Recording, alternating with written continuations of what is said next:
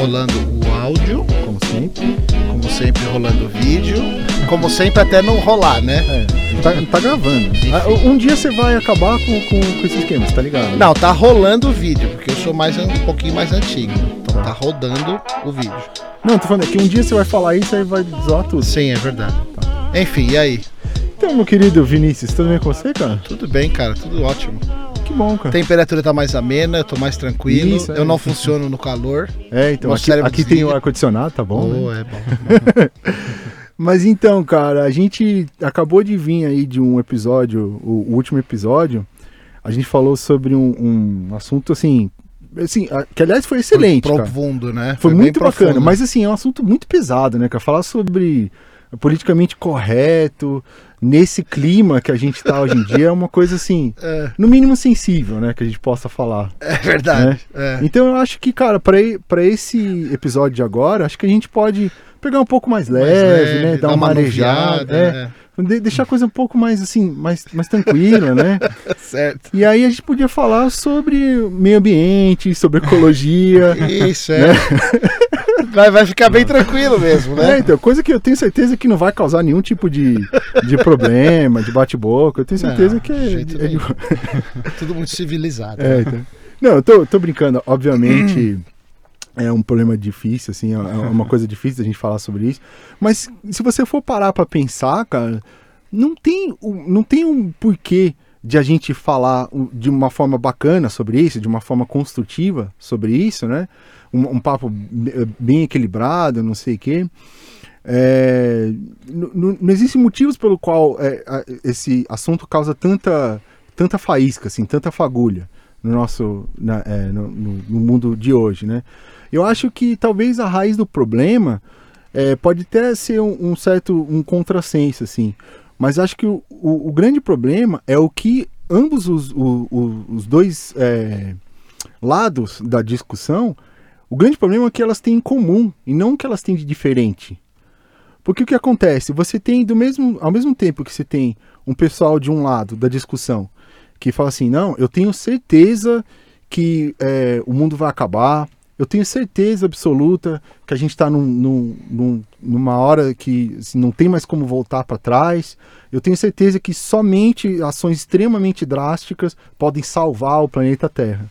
Ao mesmo tempo, você tem uma outra galera de um outro lado que também tem a certeza de que não, é- isso é tudo é bobagem, na verdade, isso é tudo discurso político, as pessoas querem a- acabar com o desenvolvimento, não tem problema nenhum, tá tudo certo como sempre foi. O, o grande problema da faísca, talvez, seja exatamente esse problema da certeza que o- ambos os lados têm. Né? E quando a gente já discutiu isso aqui outras vezes, e, e parece que eu trago várias vezes a coisa do, do Ricardo Leme, que ele falou sobre a questão do. do quando você confronta uma, uma ideia diferente da sua, ela, ela te atinge individualmente, né? É, mas é porque é muito pertinente, porque isso acontece bastante, e, e principalmente nesse assunto, e não só nesse assunto, como vários outros que geram esse tipo de discussão, essa coisa de tipo, ah, o que, quem tá trazendo uma coisa diferente da minha, ele tá me atacando individualmente, né? Porque eu tomei aquela opinião como Uma moral. isso, né? como uma Que moral. foi o que o Arthur falou. Isso, no- é como uma identidade. Eu construo uma identidade a partir da minha, da minha opinião. Uhum. Então talvez seja exatamente isso o problema. É, pra, pra gente não passar aqui numa introdução sem uma historinha, que a gente sempre conta uma historinha, e que vai fazer sentido Vai. daqui a pouco, eu, eu, posso. Você não vai Garantir? colocar eu morrendo no meio do nada só pra se vingar das Não, não, não, Tá, isso, tá. isso eu já, eu já fui. eu Já não- foi, tá? já, já foi, eu não repito Tá. esse tipo de coisa. Mas é uma historinha muito Vingança nunca é plena, viu? Não esqueça Então. disso. Mas é, tem, tem uma, uma historinha que é, é muito bonitinha, porque até o século XVII, é, toda a, a comunidade científica da Europa tinha total certeza de que todo o cisne, sabe, o cisne, o animal cisne, era branco.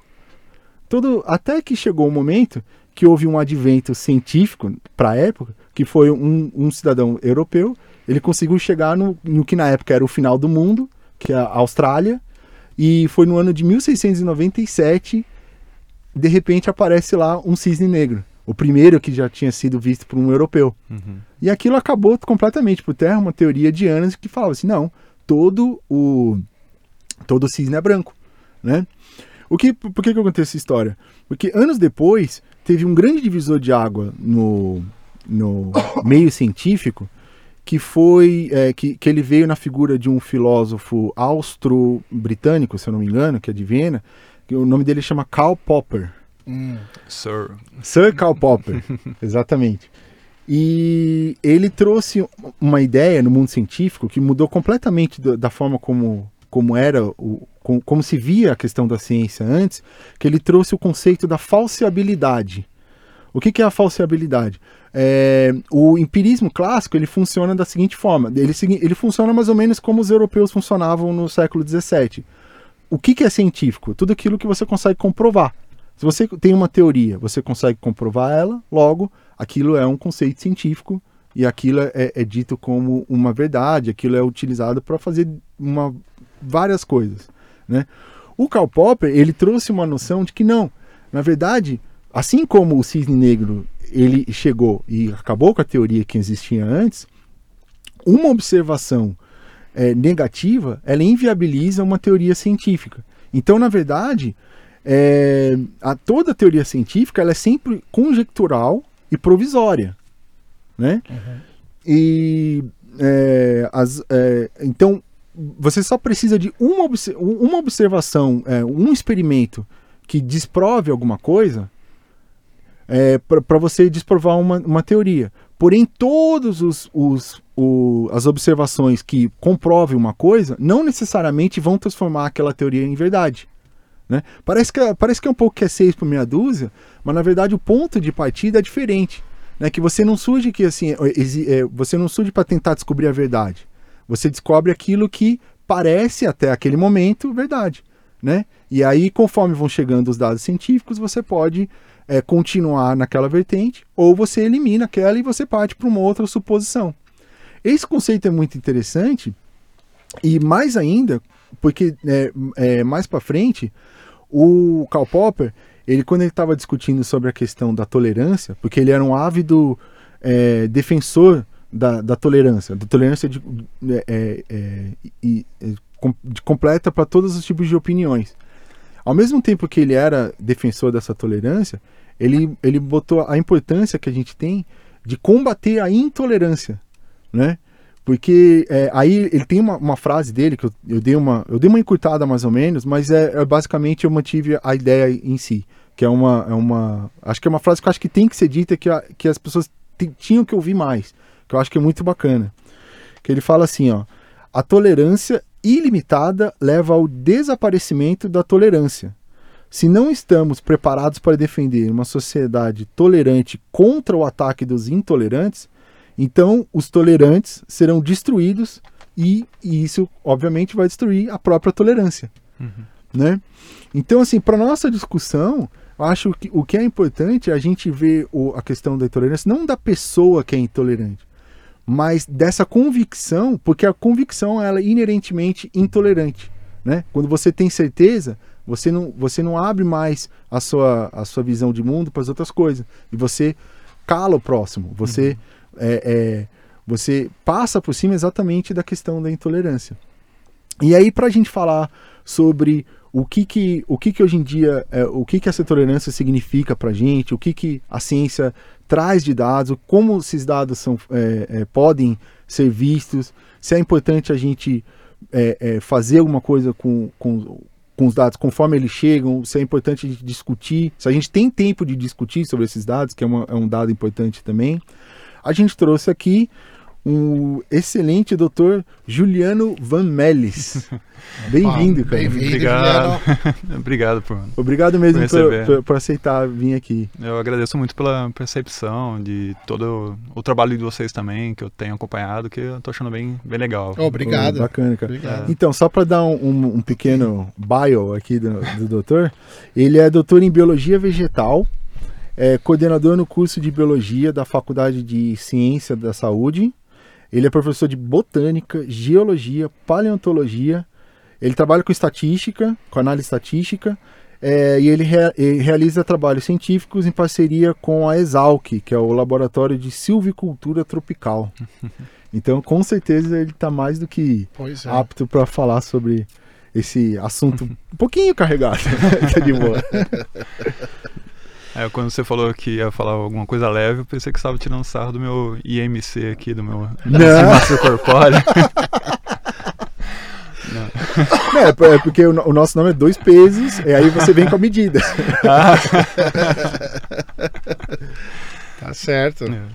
E aí, tem, tem um, um kick-off? Sim, sim. é, então, eu acho assim, cara, pra gente começar a, a ver assim. é, qual que você acha que é o maior. é, o maior desafio que a, a, a ciência tem em relação a com o tratamento dos dados? Como é que ela pode é, andar por esse meio, por esse campo minado, parece, de hoje em dia, para a gente é, é, conseguir propagar conhecimento científico, mas sem necessariamente passar uma ideologia por trás dele? Então, eu gostei bastante da, da introdução sua por vários motivos, assim. Um, porque um dos autores que eu gosto bastante, assim, de ler, assim, porque ele, ele é bastante peculiar, vamos colocar assim no mínimo. Ele É. é bem tempestuoso, vamos colocar assim, que é o Nassim Nicholas Taleb. Que ele escreveu alguns livros bastante famosos na parte de economia, de estatística e filosofia, e um deles se chama A Lógica do Cisne Negro que é a questão do Ah. impacto do, do altamente improvável na, na vida cotidiana. Então, se você for pensar, por exemplo, de como que era é, realizada, por exemplo, os voos domésticos, os voos internacionais de avião, até 10 de setembro de 2001 foi uma determinada forma. Só que aí dia 11 de setembro mudou totalmente de como que foi Sim. feito, porque foi exatamente uma observação que acabou mudando totalmente esse fato. E a questão desse foi um fato, fato extremamente improvável de ter, ter acontecido, de Uhum. duas torres serem acertadas por dois aviões diferentes num- numa mesma manhã. Então, realmente foi uma coisa altamente improvável, mas que acontece. E não tinha, não tem como de ter qualquer tipo de modelo para poder prever isso daí.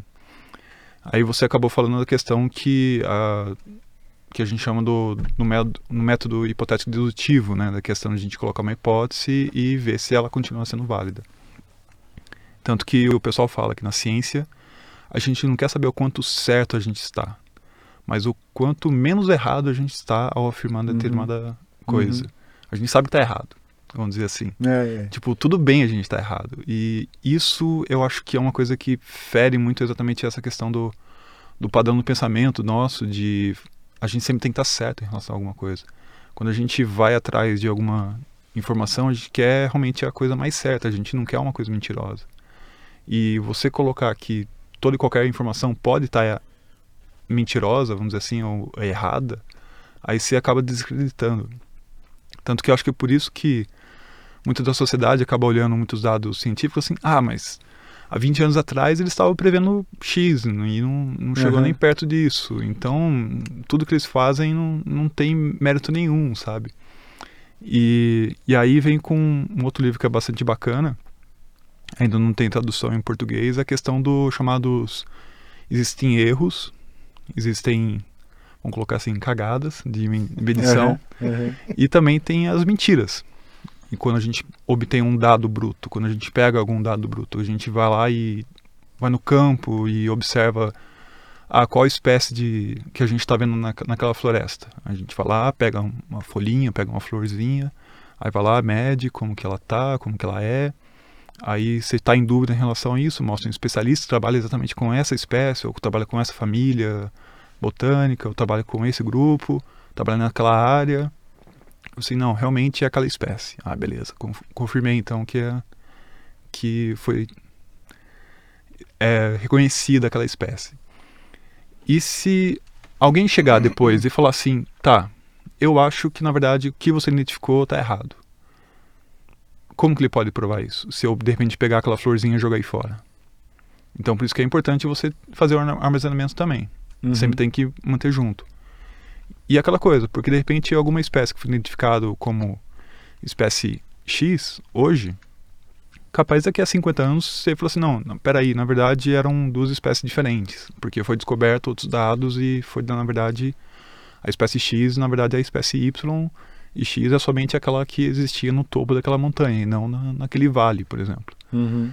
Então sempre tem que a ciência tem que sempre ser passada por um crivo constante.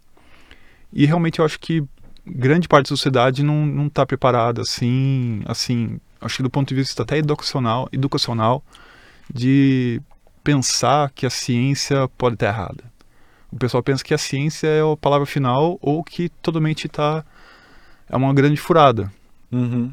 Eu acho que colocar mais o método científico na, no cotidiano, acho que é uma coisa que educaria muitas pessoas a como ler também algum trabalho científico. Sim, claro. É. claro. É, então, eu acho que isso é um, é um, é um vácuo que a gente tem, porque é, no, no sistema educacional que se ensina-se ciência, porém não se É. fala sobre o método científico. É, Né? É Tipo assim, a filosofia da ciência é uma coisa que geralmente não, não entra muito na, na, na Uhum. grade escolar do, do ensino médio, Uhum. que, que é uma coisa que é- era possível de ser passada, que aliás deveria ser passado, não é algo extremamente complexo que dê para uma criança de, sei lá, 14 anos, 13 anos, dela entender, Uhum. né? Então isso cria um vácuo mesmo de, de entendimento. Porque é uma coisa que realmente não faz o menor sentido. No cara fala assim, é, porque esses cientistas aí não sei. Antigamente falava que não podia comer ovo, agora pode comer ovo. É. E que não sei o que, babá. Aí os caras, esses caras aí não sabem de nada. Aí ele, "En- então eu vou pegar meu avião, pra, sabe? E, Uhum. tipo, ele, ele não, não confia na ciência, mas o cara tipo, entra num avião, que é uma coisa que depende de muita ciência. E o cara, tipo, que vai, que pode matar ele muito fácil, porque isso é uma ciência muito aplicada, né? Ou então, tipo, ah, então, ah, esse cientista não sabe de nada, vai tomar um remédio. Cara, tudo é, ci- ci- é uma ciência pura ali que você tá É. botando dentro do seu corpo, entendeu? O mesmo, por exemplo, essa questão da, da opinião, de você falar assim, é, de colocar aqui a Terra é plana, por exemplo, e aí o cara usa todo um GPS, aí, Isso, é. aí você fala assim, tá, então como- me explica o GPS então, como que você usa? Se a Terra for Uhum. plana. Ah, não, isso ele não saberia explicar, entendeu? E aí, mas aquele conhecimento, vamos dizer assim, que até agora a gente tem da questão do da estrutura da Terra, como que ela é, tudo mais, são hipóteses que estão valendo. Então isso que eu acho que é o mais importante, assim. Uhum. Mas voltando um pouco da questão do, do método hipotético dedutivo, né, que você falou da questão de a gente lançar uma hipótese que de repente ela pode ser negada, vamos dizer assim, não é bem assim também. Ah, é? Porque não é uma coisa simplesmente, ah, eu encontrei um cisne negro, pronto, eu vou finalizar então que nem todos os cisnes são, são brancos. De repente pode ter sido porque ele caiu no piche, vamos dizer assim. Ah. Então você tem que ver se. Por isso que eu falei da questão da, dos erros, mentiras e cagadas. Sabe, cagada pode ser porque realmente na hora de medir o, o, o cisne caiu no piche, sabe? Aham. Ou então nem era um animal muito parecido com o cisne, mas na verdade não é cisne. é, então. também, né? é. Então você tem que ter uma consistência nesse outro padrão também, sabe? Você tem que ter um padrão, exatamente essa palavra. Uhum, uhum. Você tem que ver se aquela coisa está sendo sempre repetida, sabe? Você tem que, sempre tem que estar sendo observada. Então, por isso que é importante ter bastante dados, sabe?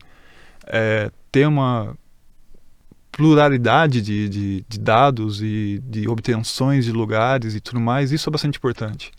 E também não é só questão de existir esses dados, né? Você tem que também dar uma acessibilidade para esses dados. Sim. Você tem que fazer com que aqueles dados sejam encontráveis, porque e fora que não pode ser aquela coisa de é, uma uma torre de marfim, onde Uhum. que os dados ou ah, somente aqueles cientistas que Uhum. sabem que não, se você quiser hoje, por exemplo, até tem um documentário muito bom do daquele canal canal não, aquele serviço de streaming de, de vídeos que tem Uhum. Pode que- falar, Pode falar, a gente tá, a gente tá nele. não tem problema. A gente tá nele. Não, não, o outro, é, que é que você tem que pagar, acho que 22 reais por mês. Ah, o Netflix? É isso mesmo. Ah, tá de boa. Não tem problema, pode tá liberado aqui, não Tá tem liberado. Então, aí lá na- no, no Netflix tem É um- até bom porque a gente gosta de saber pra ir atrás, o pessoal buscar É, e tal. é. Essas recomendações são boas. Então, aí tem um documentário onde que eles pegaram exatamente os terraplanistas para, por exemplo, Ah, eu vi. eles esse. colocaram na questão de, ah, então testa aí da questão de que Uhum. se é o, a Terra é, é plana ou não. Uhum. Aí eles, eles próprios traçaram um, projeto, um, um, um plano para poder provar que a Terra é plana. Só que aí Uhum. de repente dá errado. Aí os caras, hum, Uhum. deu errado. Sabe, é uma questão de. dá pra testar, sabe? É- E, é- e é isso que, desculpa te interromper, É, mas mas- eu acho que esse, esse é o ponto mais legal de tudo isso. é, É, não é a pessoa não poder contestar, ela tem Uhum. que poder contestar, faz Exato. parte do método, né? Exatamente. Isso que eu ia falar da questão do dado ser acessível. não pode estar no, é numa isso torre mesmo, de marfim. Exatamente. Uhum. E aí, quando ela testa e, e ela se propõe a errar, aí é que ela muda de ideia. né? Uhum. Aí é que ela sai desse, desse marasmo moral que a gente coloca, essa associação com a nossa identidade, né? Uhum. E isso é, isso é muito legal, eu acho. Agora, tem uma outra questão que vocês, vocês estavam falando e eu concordo perfeitamente que deveria ter a, a- gente deveria estar mais próximo da ciência. A gente já falou isso aqui antes, Sim, né? sim. A gente a, a ciência, eu acho que ela tem se distanciado da população, Uhum. né? Ela tem se especializado e, e tem eh, se focado cada vez mais em compartimentos menores, né? Em áreas menores. E isso tem uma cisão da população. A população não consegue ter o conhecimento suficiente. E eu acho que não é nem uma questão de educação. Assim, a população, o, o cidadão médio, o afegão médio, ele não, ele não, ele não tem conhecimento que tem um PhD, Sim. né, de de uma determinada área. Então isso por si só já é uma barreira, né? Então se o PhD não falar com ele com uma linguagem que ele entenda, ele não vai entender nada. Né? Se você vier e começar a falar termos técnicos específicos da Uhum. sua área, nós vamos ficar tudo boiando aqui. Uhum. Né? Então, isso já é uma barreira, né? A linguagem já é uma barreira. Eu acho que vai além da educação. E a outro, o outro ponto que eu acho interessante é justamente esse. É, a- a- o, a- o ser humano. Existe um negócio que os antropólogos, eh, alguns antropólogos falam, que a gente que eu já comentei aqui antes, que é um conceito que eles chamam de, acho que é descompasso, descompasso evolucionário. Então, nós, eh, a nossa cultura evoluiu muito mais rápido do que os nossos genes Uhum. né? Então nós, nós, o nosso gene ainda é muito antigo, nossos instintos são antigos, né? Só que a gente lida com um num mundo em que esses, a maioria desses instintos já não são mais úteis. Né, o de fugir, é, luta e fuga, por exemplo, não é mais um instinto extremamente útil para Uhum. o ser humano. Em alguns casos, óbvio que ele é. Mas na, na sociedade ocidental moderna, em cidades urbanos, não é mais tão, né? Não vai aparecer um leão em que eu preciso decidir o que eu vou fazer, né? Mas- E, e- e só que a gente começa, a gente é gozado isso porque a gente começa a misturar como a gente reage aos problemas modernos, só que a gente reage com base nos nossos instintos, né? É. Que- e, e eles estão descompassados. Uhum. E aí gera esses problemas como esse. Eu acho que a raiz desse problema é justamente esse. A gente reage a um conceito, né, que é o que está acontecendo muito hoje, que a gente falou, o Arthur falou bastante sobre isso no episódio passado, Foi. que é essa questão do é, eu tomo aquele, aquele assunto, aque- aquela opinião, aquele argumento, eu tomo como, como você falou, como a minha individualidade, mas é maior do que isso, porque é o que eu achei tão legal que o Arthur falou.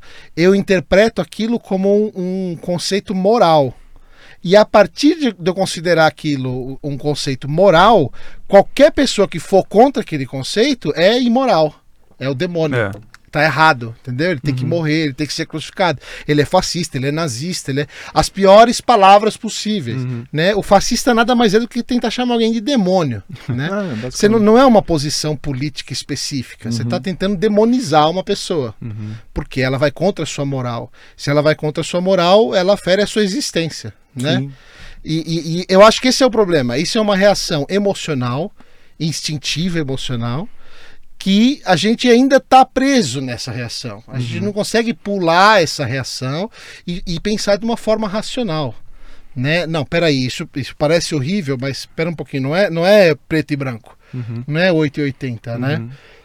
Uhum. Desculpa. E por isso que eu acho é, que os dados eles são cruciais, eles são importantes. Mas ao mesmo tempo, eu acho que a, a forma com que a gente, com que a gente tem que distribuir, a gente não, os cientistas têm que distribuir ou, ou divulgar esses dados, eu pessoa- pessoalmente acho que tem que ser de outra forma porque a- a- as pesquisas que têm aparecido, isso é uma coisa que eu aprendi aqui no podcast, que eu não sabia que era isso. Mas com as pessoas que a gente vai conversando, a- as pesquisas mostram que a população não acredita tanto na ciência. É. né? A população acha que tem uma boa parcela que acha que não serve para nada. Então, começando a surgir essas vertentes de terra plana, de antivacina, né? Uhum. Que são coisas que podem até ter um problema sério para a sociedade, né? Pode, E- não tem. É, o, Não, o a da vacina vacina já é- tem, é. já tem, né? Já, É, já já- tá já começando a causa causar efeitos, já. problema, né? O da Terra plana nem tanto, Não, mas, é né? É uma piada, na verdade. É, é um negócio mais. e, né, o, o- a diferença é que ele não tem um impacto em outras pessoas, não né? tem. O da vacina tem. Mas é, é- eu acho que a abordagem está sendo errada.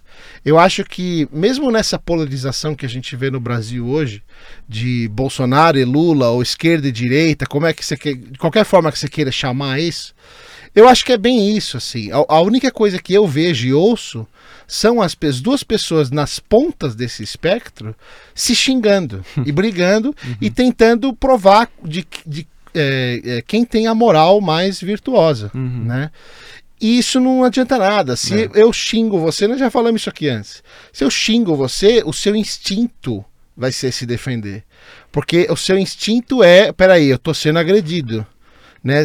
O seu cérebro não faz o seu instinto básico, o seu cérebro reptiliano não faz essa distinção de eh, fina, né? De não, é só uma agressão verbal. A resposta emocional é para qualquer tipo de agressão, né?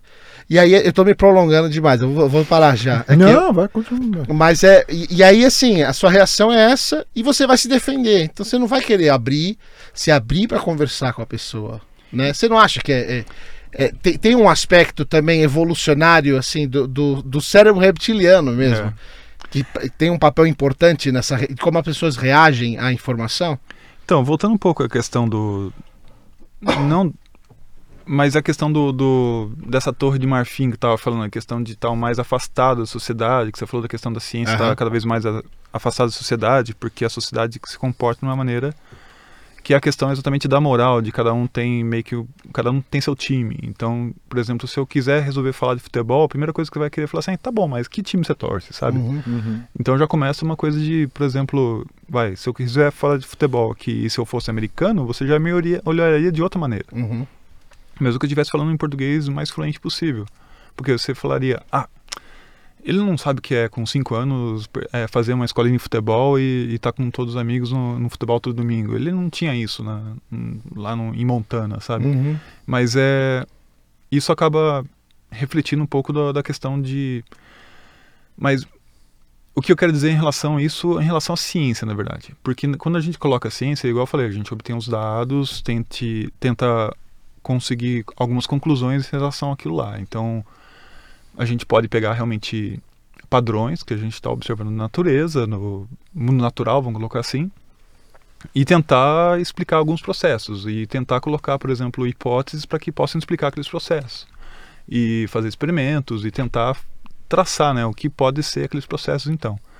E a, pensando dessa maneira, você fala assim, não, então ele está totalmente isento, né? Ele não está colocando a sua ideologia, alguma coisa assim. Ele tá, ele chega da forma mais é, isenta possível.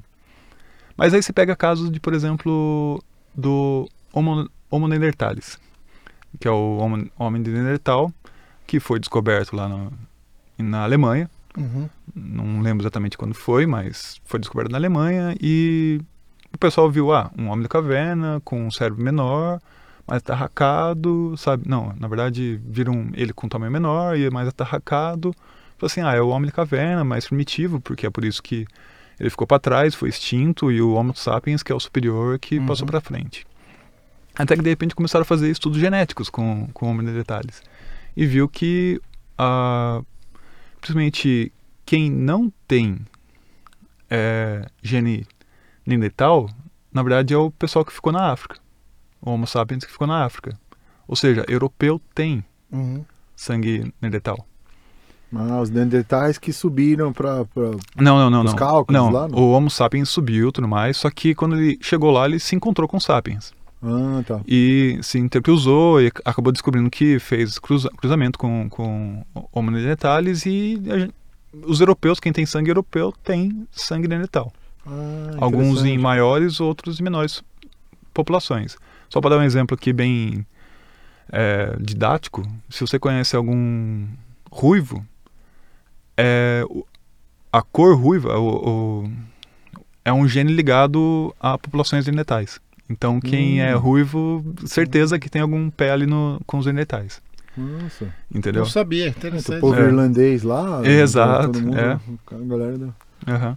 E aí, quando o pessoal começou a falar assim: opa, peraí, nós aqui, Homo sapiens, que a gente estava falando que eles eram inferiores, não, na, na verdade, o Homo sapiens é. é- quer dizer, o Neanderthales é, é mais superior Eles do que a gente imaginava. É, sou gente boa. Sabe, então não é São da galera. tão isenta assim, sabe? Então a Aham. ciência não é tão isenta. É, mas por isso que eu sou a favor da questão, tá, você obtém os dados brutos e mantém eles e, e disponi- disponibilize, sabe? Uhum. De alguma maneira. Lógico, tem dados que são sensíveis. Mas é, é muito curioso em relação, por exemplo, quando a gente entra no- na questão do aquecimento global, por exemplo, Uhum. que no não lem- não lembro exatamente que ano que foi, mas perto do- dos anos 2000, que teve o Climate Gate, alguma coisa assim, que é um- uma troca de e-mails onde que alguns pesquisadores na, na área de clima, eles estavam trocando e-mail e alguém colocou assim, ah, precisa manipular melhor aqueles dados. Hum, Nesse tá. e-mail da questão de ma- manipular melhor os dados, a questão que quando eu falo para um civil, vamos dizer assim, civil digo fora da- do Uhum. meio acadêmico, ele vai falar assim, manipular, quer dizer que eles estão selecionando exatamente aqueles dados para mostrar o que, que eu Uhum. quero. Aí já começa a pesar. Na verdade, de novo, volta aquela- aquela ideia do erros, cagadas e, e mentiras. Na verdade, a gente está tentando retirar o que, que é erro, o que, que é cagada. Uhum. E não que a gente está querendo passar mentira. Uhum. E tem todo um método científico para a gente poder fazer uma detecte- detecção de o que, que seria um, um erro, o que, que seria uma cagada, o que, que seria realmente uma mentira, entendeu? E É, quando a gente quer, quando- se a gente for definir o que, que é mentira, a gente pode pensar que é uma é uma afirmação que foi alterada com um certo propósito.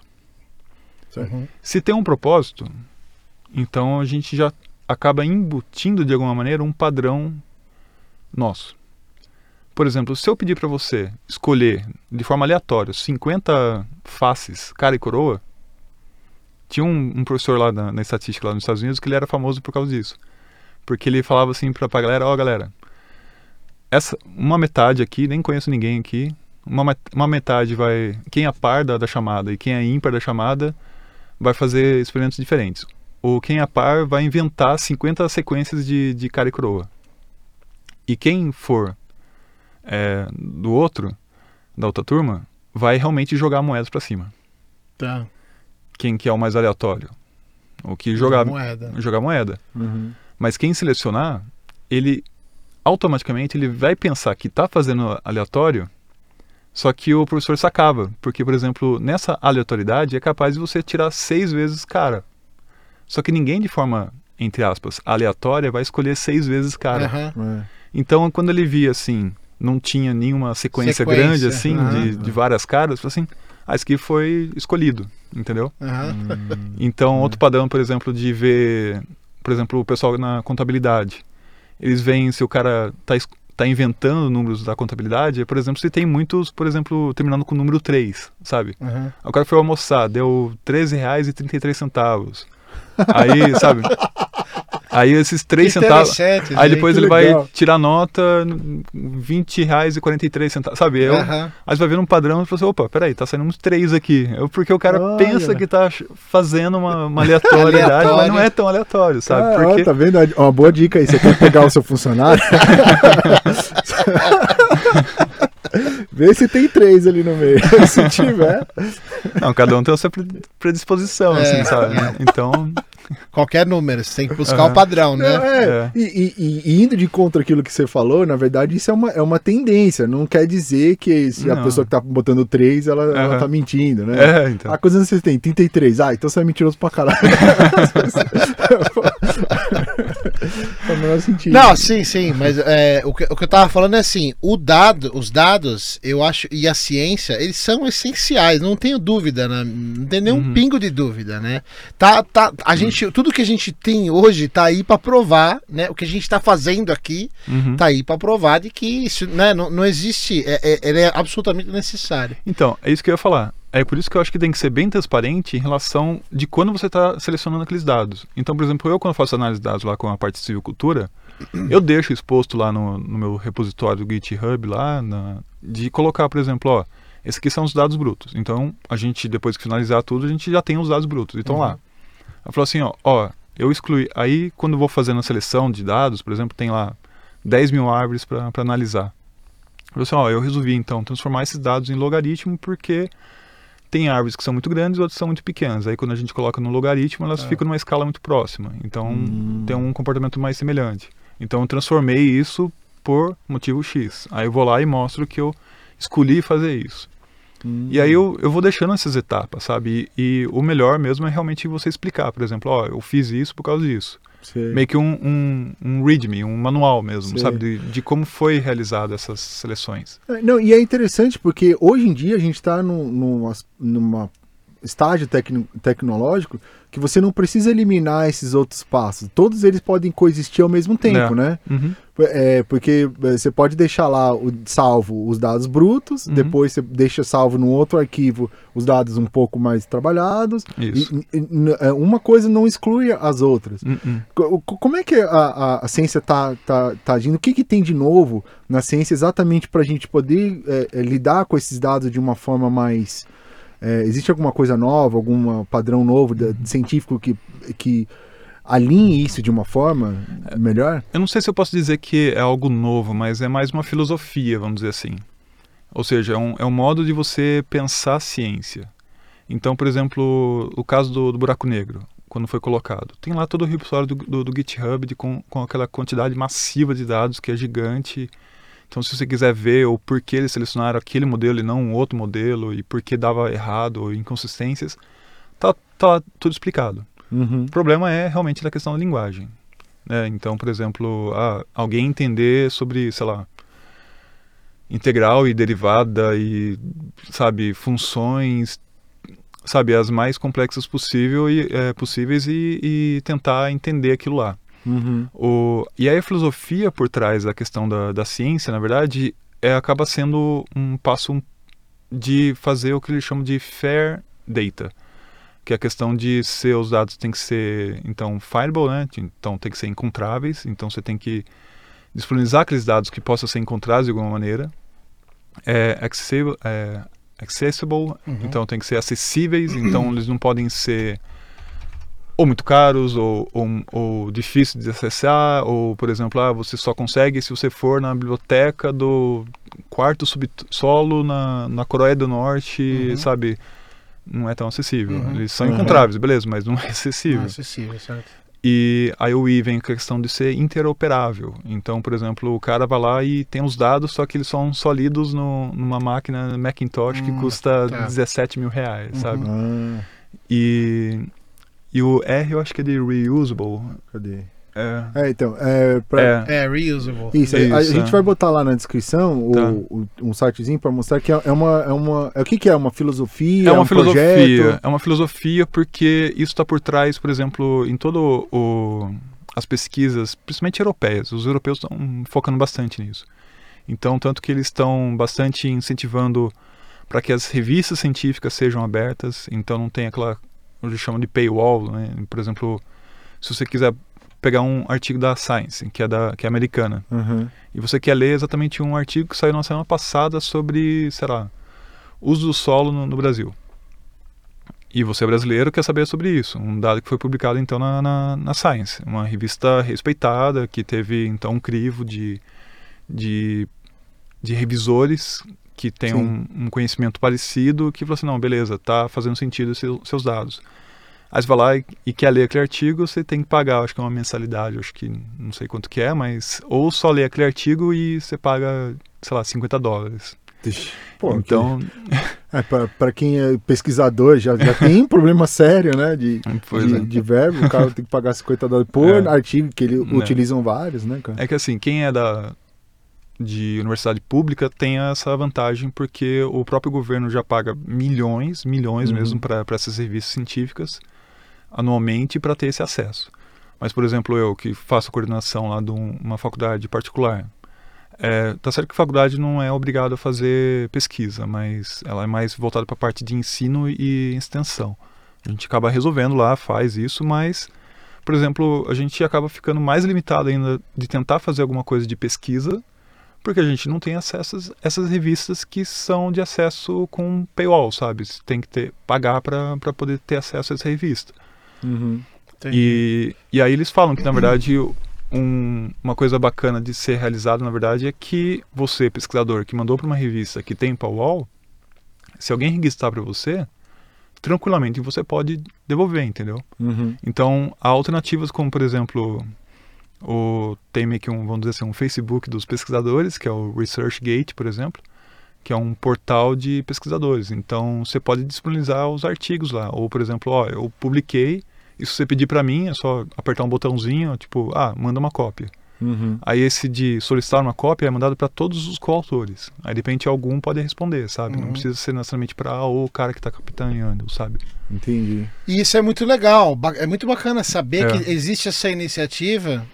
É, porque é, é o que a ciência precisa, né? Só que o que eu estava tentando dizer é que isso se aplica entre os acadêmicos, É, né? Se É. você for falar para mim, eu, Vinícius, é. olha, vai lá ver o negócio dos É. do, os dados brutos do, do, do buraco negro. É. É a mesma coisa É. que você falar, vai ler esse texto em japonês. É, é, Eu não vou entender absolutamente nada. Então, Uhum. assim, é, é uma barreira que existe. E eu tô querendo dizer, assim, pra, pra, pra população, porque Uhum. quem, tem, quem tem a tendência de mudar a política pública é a população, não é o governo. É. Né? A gente já viu isso aqui também, essa tendência, né? Uhum. Quando a população pressiona, a política pública muda. A Uhum. gente conversou aqui com o- Danilo, Danilo Locatelli, Sim, Locatelli, né? Locatelli. E, e ele, ele faz estudo populacional com é, referente ao uso de drogas Hum. e tal, usuário de droga. E inclusive ele faz estudos para o governo. E, e ele falou aqui pra gente que é, os dados, os dados brutos científicos, eles não têm nenhum valor para as pessoas, para as pessoas que não Uhum. são acadêmicos, né? E faz sentido isso, porque a gente é, é que nem aquele negócio que eu falo. Você fala esse, negócio dos economistas lá, ó, é, não sei quanto gastou 4 bilhões de dólares. Eu não consigo conceber esse número na minha cabeça. Sim. Você fala pra mim, quatro patinhos na lagoa, eu consigo visualizar quatro patinhos. Você fala 4 bilhões de patinhos, eu não consigo entender esse número. Meu cérebro não entende esse número. Uhum. Então ele é meio abstrato, assim, né? É. E, e eu acho que é isso, assim, o, o- a questão do. O, o- a divulgação do dado para a pessoa média, ela não tem muito valor, pelo menos eu acho, no, no sentido de que a pessoa não vai entender aqueles dados, entendeu? E, por outro lado, uma outra coisa que eu acho que também é extremamente prejudicial é o como que é abordado. Então você comentou do, do aquecimento global. É, uma coisa que eu acho legal, que eu costumo falar, é assim: se você vem pra mim e fala, olha, você tá matando o urso polar, sabe aquela imagem do urso polar Não. em cima do, do, do gelo derretendo e tal? Uma Coca-Cola? É, o, urso da Coca-Cola derretendo e as orcas esperando pra comer o urso e tal, Uhum. e o urso separado do bebê porque o gelo tá derretendo e tal. É horrível isso. Qualquer ser humano vai achar aquilo horrível se você não for um psicopata, né? Se você for um ser humano normal, são, você vai achar aquilo horrível. Sim. Só que isso, e aí você fala pra mim, ah, você tá, é, você tá matando o, o urso polar e tal, você tá destruindo o nosso planeta. A- a- aconteceu esses dias, a menininha lá da ONU, a Greta, não sei das quantas, do- da ONU, que foi lá e fez um discurso extremamente emocional e tal. É emocional, você ouve a criancinha falando, você fala, pô, sacanagem, né? Não quero destruir o futuro da criancinha, né? E qualquer pessoa sã não, não vai. Só que é um apelo emocional. E esse apelo emocional, eu acho que ele não funciona. Ele tem o efeito reverso, eu acho isso. É. Se você é, fala pra mim, me coloca uma coisa que eu, eu, vou, eu vou ficar com medo, medo de não ter amanhã, ou eu vou ficar com culpa de estar matando o urso polar, essas sensações para o ser humano, elas não são motivadoras. Uhum. Elas me fazem fugir desse assunto né? Então, ah, é, eu tô matando urso polar, eu tô matando criancinha, pelo amor de Deus. Tira- Eu não consigo resolver esse problema na minha cabeça. E aí você afasta a pessoa. Então eu acho que essa não é a abordagem que tem que ser feita. E isso eu falo para esse pessoal que faz justamente isso, de, dos dois lados do, do- do debate, que só querem fazer isso, é o apelar para o lado emocional. Uhum. Eu acho que não tem efeito isso. Então não tem efeito falar, ó, oh, você é um nazista, você é um fascista, porque esse conceito ele é muito difícil de destrinchar. É que nem você tentar imaginar um número de 4 bilhões, você não vai conseguir imaginar. Uhum. Então você foge daquilo, você abstrai, né? Então eu vou fingir que eu entendo o que são 4 bilhões, mas eu não entendo na verdade. Então eu vou fingir que eu entendo o seu problema, mas eu vou ignorar ele. Eu acho que isso é que acontece com muitas coisas. Uma delas eu acho que é o aquecimento global. Tem uma vertente que é um lobby muito forte das indústrias de petróleo. Eu acho que existe isso. A gente vê bastante isso nos Estados Unidos. Mas eu acho que tem também como a questão é abordada. Então, é, eu acho que tem que ter outras, outras alternativas para você chegar na população e mostrar os dados. A outra coisa que eu acho interessante é a questão do. Da, você lembra aquele problema que teve na camada de ozônio? Uhum. Acho que foi no, no, no, começo. Nos anos 80. Anos é. 80, isso. E por causa do CFC, né? Uhum. E, e uh, eu, o que eu achei genial pensando nisso é que o, o, jeito com que aquilo foi abordado era muito simples e didático. Então tem uma camada que protege a gente e tem um buraco nessa camada. Né? Isso é uma forma didática de explicar o problema, né? Uhum. Mas é, é, a gente consegue conceber isso, a gente consegue ver uma camada e ver um buraco nela e ver o sol chegando, Uhum. né? E aí, na, na cabeça da pessoa normal, é, é, assim, média, não acadêmica, é, faz sentido. Né? Uhum. O aquecimento global, por não ser uma coisa eminente, por ser uma coisa que tá se a, demora um tempo para acontecer, não é uma coisa na hora, né? não é um cataclisma momentâneo, já é difícil de conceber. E ainda com essa abordagem, eu acho que fica mais difícil ainda, porque aí você repele as pessoas que deveriam deveriam estar chegando mais próximo, as pessoas que não acreditam, que não entendem, e você está repelindo elas mais e está apelando para o lado emocional e a pessoa também vai ter uma resposta emocional e fica esse negócio, ninguém cede porque ceder é morrer, né? Uhum. Então, eu acho que exatamente da questão do, do buraco da, da camada de ozônio, acho que deu certo porque não teve que usar o emocional. E até usava o emocional, porque, ah, buraco em cima de você, sabe, essas coisas. Se for ver, é um emocional, sabe?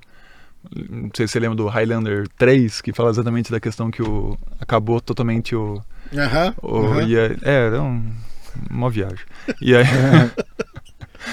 e aí a... a- e aí na, na... Na verdade deu certo porque, na verdade, foi diretamente na, na fonte que era basicamente única, que era a questão do, dos gases freon. Então foi diretamente nas indústrias, que era basicamente dentro da- das indústrias que eram de países industrializados, e aí ainda falou que, por exemplo, países que não são tão industrializados acabam tendo umas metas mais longas e que ainda, ó, esse gás aqui não é perfeito, mas dá conta por enquanto e que depois a gente vai passar para outro. Sabe, esse está no trato de 86. Uhum. Aí tem gente falando que, na verdade, ah não, agora eles chegaram com outro gás porque, na verdade, estava vencendo o, é, o, a patente do, desse outro gás. Não, na verdade já estava traçado isso desde 86, Uhum, sabe? O que, que ia ser uhum. traçado, sabe, em 10, 15, 20, 40, 50 anos, sabe? Tá, não- logicamente que não vou ter todos os dados aqui, mas está lá traçado desde aquele ano, de quando ia ser inseridos em cada grupo de países. Uhum. E, e a questão é que quando a gente entra no, no, no gás de efeito estufa, é muito mais pulverizado.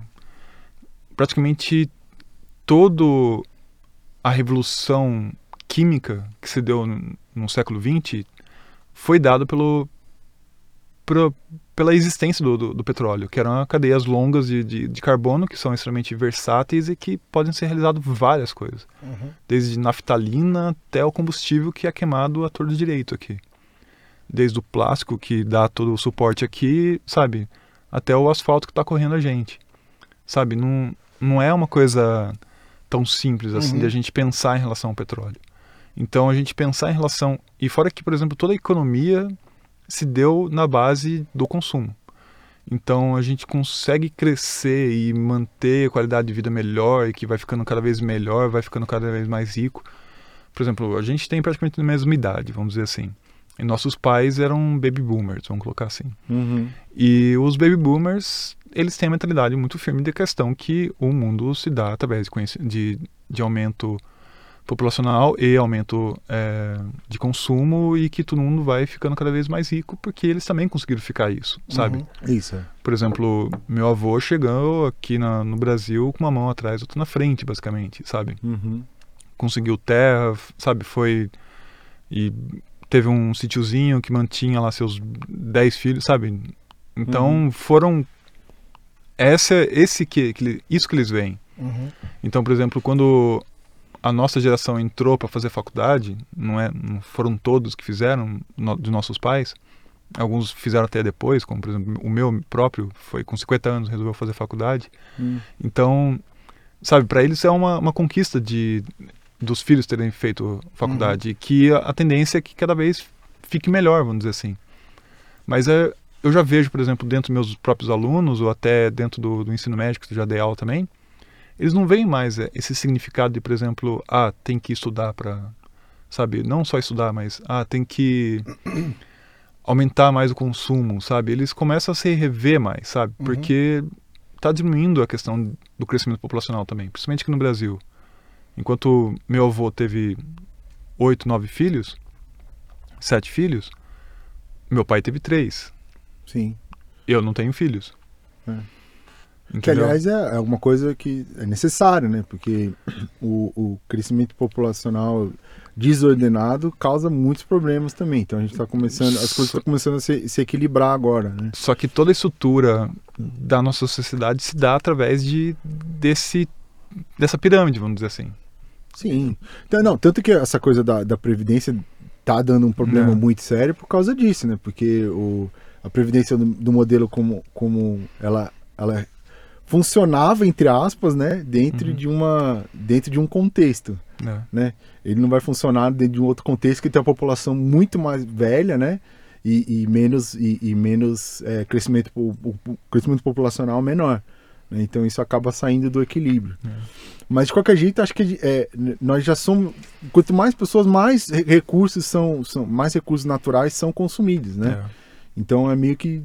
É meio que necessário, assim, essa queda do, do crescimento populacional. Então, se você for É. pensar É, por um outro prisma. Mas ao mesmo tempo a gente também precisa mudar o nosso comportamento, né? Sim, sim. E eu acho que esse é isso que eu estava tentando falar. Assim. Claro, o, é, totalmente. O, o, o problema da camada de ozônio é extremamente mais simples, né? O, o da, o- eu acho que esse é o problema. O problema do, do aquecimento global. Ter, o que a gente ouve são esses dados, já o nível do mar subindo, não sei o que da, da, da geleira, que tem uma medição, não sei o que lá. Eu não consigo entender isso. É, então. Você entendeu? É. Então, pra mim é difícil de a tomar aquilo como sendo meu se eu não consigo entender. Eu tô falando por mim, assim, não Sim. tô nem falando, não, o povo, o povão. Não, Não, não. eu tô me incluindo nisso. Sim. Entendeu? Então, eu acho que assim, tem alguns conceitos do, do, do aquecimento global que eu acho que são simples. Um deles que eu consigo entender é assim: o petróleo é finito. Ele acaba uma hora. Não existe um, um- um- o petróleo não é, não está sendo produzido a todo momento e a gente sempre vai ter um estoque infinito de petróleo, né? Ele vai acabar uma hora. É, Ou não é bem assim? Existe um estoque é, infinito? Não, é uma questão do. Veio uma aposta lá do, dos anos 70 da questão do. que um cara colocou sobre os metais e. Que alguém colocou lá, um, um cara que era metalista, um cara que é economista. E Tá. ele falou assim: ó. é, o metal não vai acabar, sabe? Alguma coisa assim, ele colocou. E aí o economista falou assim: não, na verdade, quando começar a escassear, a própria economia vai se ajustar. Uhum. Então eles vão ou procurar novas minas ou eles vão procurar alternativas para, para o uso. Uhum. Eu acho que é aí que eu queria chegar em relação à questão do ah, o, o petróleo está presente em tudo. Então a gente tem que pensar em alternativas que não usem petróleo. Exatamente. Uhum. Então, por exemplo, tentar valorizar. Porque, por exemplo, toda a revolução química se deu através do, do, do uso do petróleo. Igual eu falei, pô, os Estados Unidos estava sentado em cima de barricas de petróleo. Sabe, ali no. Você chega lá na Califórnia, você literalmente fura o chão e já sai petróleo. Uhum. Mas você, o que que eu vou fazer com esse negócio preto aqui? Ah, vamos começar, sabe, começa a bolar alguma coisa. Uhum. E aí vem de novo a questão do, do- da ciência, porque eles investiram na questão, os Rockefellers da vida aí, eles, no início do século XX, começaram a pensar, ah, pô, dá pra fazer isso, dá pra fazer aquilo, dá pra fazer aquilo, e começaram a multiplicar as possibilidades de, de uso daquela coisa esquisita, preta, pegajosa, entendeu? Uhum. E aí, tanto que tem aquela história do da morte do, do carro elétrico no, no início do século XX, por N motivos, né? Uma delas é exatamente por uma questão de o quanto que ia, né, Uhum. a, a bateria. Lógico que, por exemplo, hoje eu não considero que a bateria está perfeita ainda, sabe? Porque realmente tem vida útil. Uhum. Todo mundo aqui tem celular e sabe como que é. Sim, sim.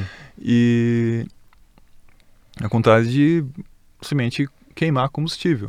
Só que a gente tem que pensar em outras, outra- outras alternativas. Tem que também, inclusive, pensar até no ponto de vista da malha viária, malha, a malha, sabe, de relações nossas, sabe? Uhum. Por exemplo, a gente é da Grande São Paulo e a gente está aqui reunido, sabe? Teve que gastar petróleo para vir para cá de alguma Uhum. maneira. E aí tem que pensar também em relação, o que eu quero dizer?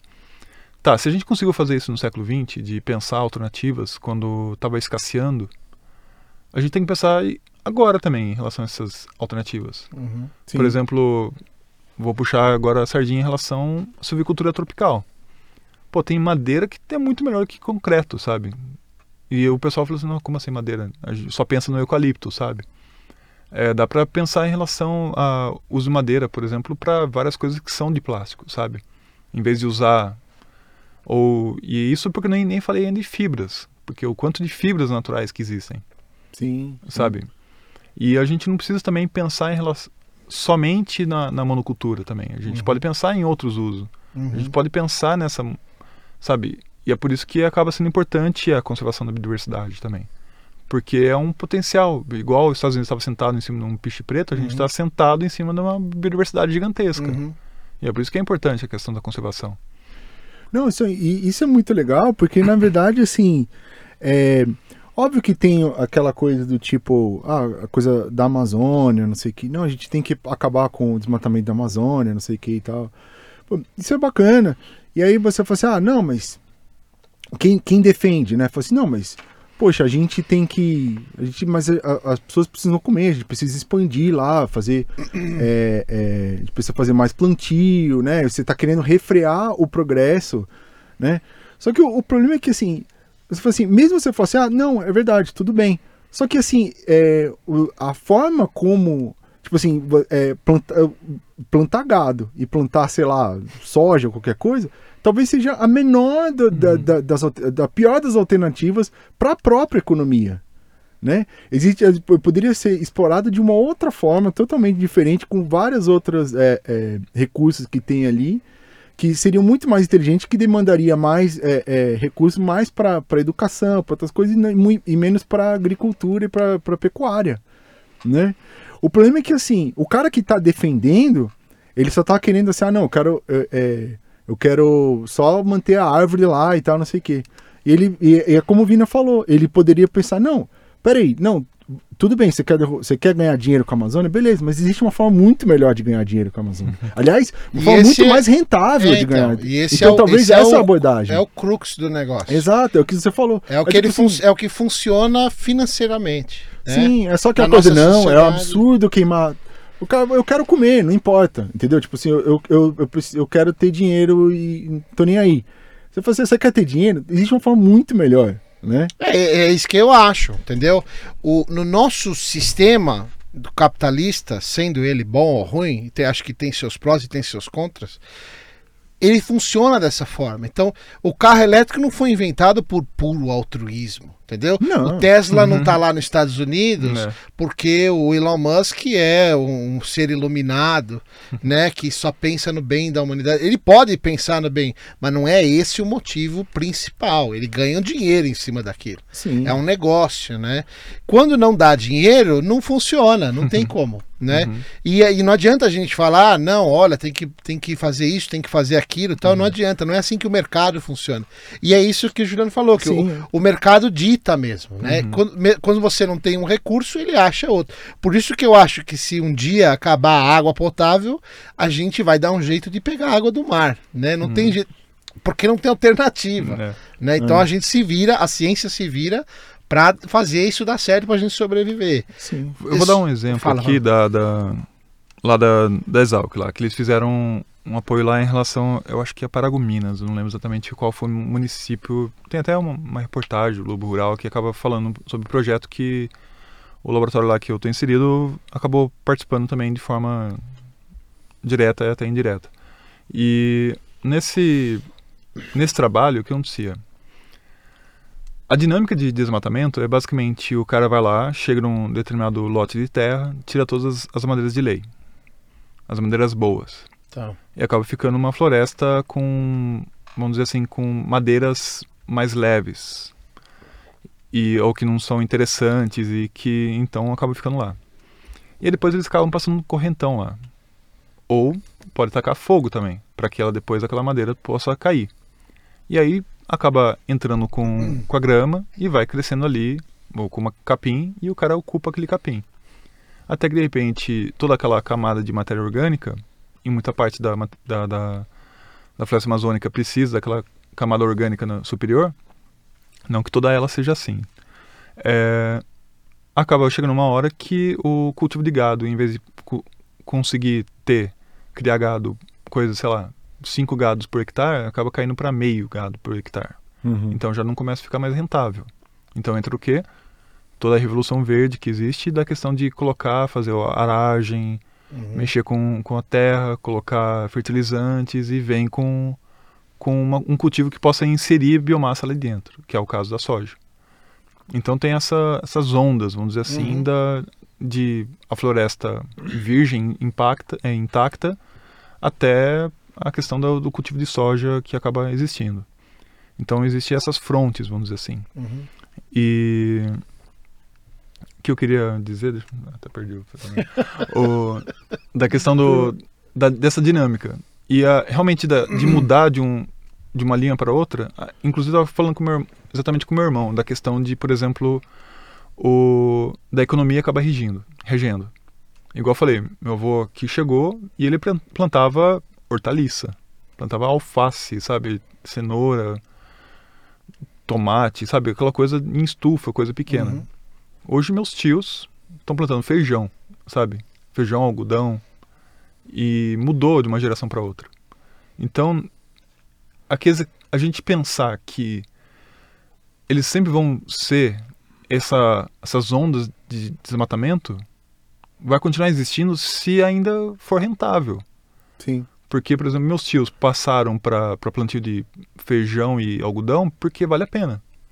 Mas eles meio que, vamos dizer assim, pararam de plantar feijão e algodão em determinadas áreas, em cultivos anuais que a gente fala, para cultivos interanuais, como, por exemplo, laranja ou outros é, pêssego, nectarina e outros cultivos a mais, porque começaram a falar assim, não, vale a pena dar uma multiplicada aí, sabe? De pensar em outros cultivos que possam passar por mais anos. Não precisa ser somente cultivos anuais, Uhum. que tem que ter todo aquele um desenho específico, sabe, diferente. Uhum.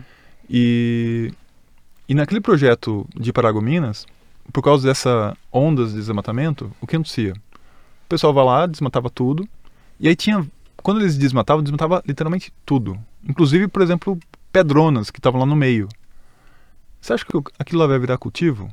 Não, vai virar o quê? Uma mata de novo. Porque a floresta meio que acaba voltando se tiver dispersores e tudo mais para chegar. Uhum. E aí você pensa assim, mas tinha uma floresta linda ali. Por que virou uma floresta secundária toda zoada, sabe? Com.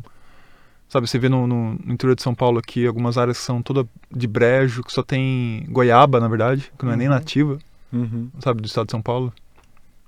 E tem goiaba e tem aquele tabuão, sabe, taboa, e aquele rabo de, de jegue, que é um, uns capim que tem ali, assim, e tinha uma mata de brejo nativa, sabe? E por que o cara desmatou ali? Ele não. Aquela, no máximo, aquela madeira virou carvão, sabe? Uhum. E perdeu uma biodiversidade ali. Virou um- uma planta que não, não é tão interessante, sabe? E pensa, eu estou falando de planta porque eu sou biólogo, botânico, né? Uhum. Mas pensa nos bichos, por exemplo. Uhum. Sabe, quanto bicho foi foi pro saco, sabe? Porque o cara falou assim: "Ah, não, é o padrão que a gente tem que fazer". Mas se ele tivesse tido uma consultoria antes, que é isso que o pessoal fez a- na, em Paragominas, falou assim: "Ó, não, beleza. Tem essas áreas que não têm aptidão agrícola. Então, Pra que desmatar? Sabe? Faz um estudo prévio, sabe? Vai lá. E aí, por isso que a ciência tem que fazer aquela parte de extensão. Chega lá, fala assim, ó. Então, sugiro você não desmatar nessa área aqui, porque essa área aqui é, é muito declivoso, tem muito pedra. Deixa quieto ali, sabe? Deixa aquele, aquele canto quieto, você não precisa desmatar. Ah, mas tem um IP lá roxo que é um, vale uma fortuna. Não, tudo bem. A gente vai lá, faz um estudo. Tem oito, a gente vai lá, corta um e deixa as mudinhas, de, os filhos dele ao, em volta crescer. E aqueles outros lá? Não, eles vão chegar a um tamanho melhor. Sabe? Isso que o laboratório tem que, tem que propor, sabe? Uhum. A, a, a, ciência tem que propor, a questão da extensão. Realmente eu acho que o pé da extensão, lógico, tem toda essa crise da, da ciência mesmo que a gente estava debatendo, mas se a gente tiver mais extensão, sabe, de, de falar assim, ó, você não precisa acreditar que a Terra é redonda ou que aquecimento global existe ou não, mas, ó, se você agir dessa maneira, sabe, vai, vai ser melhor. Entendeu? Você quer ganhar mais dinheiro? Quero.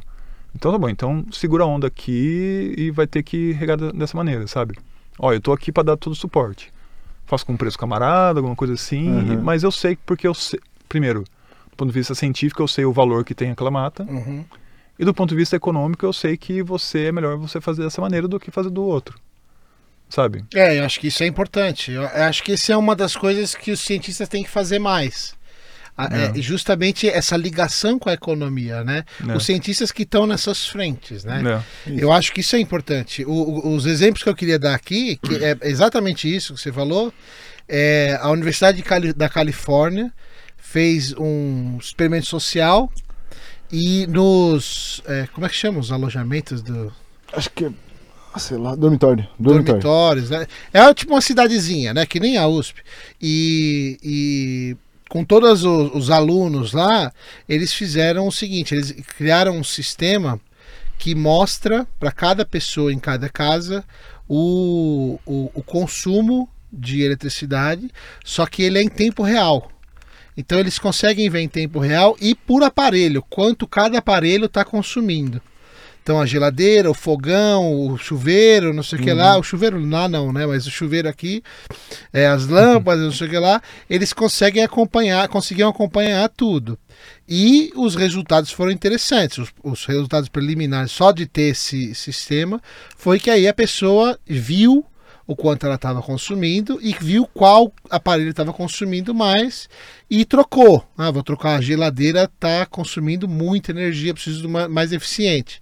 E trocava. E aí o que eu acho que é interessante, essa é a próxima parte. Eles começaram a aplicar um sistema de é, de, é, como, como, se fosse de, de score, assim, de videogame. Uhum. Sabe? Então tinha uma bolinha vermelha para quem não consumia, consumia muito. Uma bolinha verde, quem consumia ah, médio. Aquele e negócio tinha... de rastreamento, não é? Um negócio assim, é, é o imprint lá? O... Não sei o nome. Eu sei que é, é o conceito, não sei tá, qual tá, é o tá, nome tá. do, do negócio. E para quem, quem tinha um consumo extremamente baixo, eficiente, tinha uma estrela e tal. Uhum. Então é o que eles chamam hoje em dia, eles chamam, tem um nome para isso, é gamificação. Uhum. Né? Então eles, eles transformam aquilo num jogo e tiveram resultados positivos. Isso foi na universidade, na UCLA. Tem uma empresa nos Estados Unidos que inclusive procura aí, o nome dela é O, o Power, tudo junto, O Power. E é uma empresa que trabalha com, com concessionárias de luz, de eletricidade, né? E essa empresa. Não, não é, é. A Oracle comprou, mas não é esse site, não. Desce um pouquinho. Desce, desce. Aí, UXO Power. E essa empresa, ela se concentra, dentre outras coisas, ela se concentra em, em é, aplicar a, a psicologia comportamental no, com os clientes, os consumidores de, de eletricidade. Uhum. Então, a, a, conta de luz, ela tem. Eles fazem várias coisas, né? Um deles, um exemplo, é a conta de luz vem o consumo da pessoa e a comparação, o consumo dos vizinhos da pessoa. Hum. Então isso estimula o senso de competitividade Hum. e eles têm vários elementos desse, eles focam em aplicar esses conceitos de psicologia comportamental como esse da competitividade. Uhum. E eles têm um dado interessantíssimo. Em 2016, só com essas iniciativas, eles economizaram o, a eletricidade o suficiente. Como é que era? Para para abastecer a cidade de Miami por um ano, a cidade Nossa. inteira de Miami por um Hum. ano. Caramba. Então é, é muito grande o resultado e o resultado é econômico Uhum. né? E eu acho que esse aqui é o, esse é o ponto principal do negócio, Uhum. né? Eu acho que isso que devia, esse tipo de coisa que deveria ter, a gente usar os nossos instintos mais primais a nosso favor, Uhum. né? A gente enganar eles dessa forma, entendeu? Uhum. Eu acho que esse é uma coisa que eu acho que é muito importante, eu acho que faria muita diferença, assim. Tem exemplos concretos de como faz a diferença. Não, sim. O, aliás, assim, a gente não precisa ir nos Estados Unidos. É, tem no, aqui no Brasil, no, no Museu da Manhã, lá no Rio de Janeiro. É, aliás, é um museu, cara, e- eu- é- é, vale a pena ir, assim, sabe? Tipo, de verdade. Tem coisa muito bacana lá. É, dentre outras coisas, eles têm uma coisa parecida no final lá que você. Eles fazem tipo um, um- Tem um questionário lá que você bota, ah, quantas vezes você come carne no seu dia? Aí você bota. Quando sei o que, babá. Ele, é, é, você vai fazendo lá e no final ele te dá uma. Um- um- tipo assim, é Uma uma. pegada, né? pe- é pegadas, alguma coisa, Uhum. ele fala de pegada, porque é carbon footprints Footprint, É. uhum. que eles chamam, né? Então, tipo, o quanto você tá consumindo, né? Uhum. E aí no final ele fala assim: ah, se você. é, se todo mundo fosse exatamente que nem você, a gente ia precisar de, sei lá, tipo, do- dois planetas Terra, É. tipo, pra conseguir manter todo mundo, entendeu?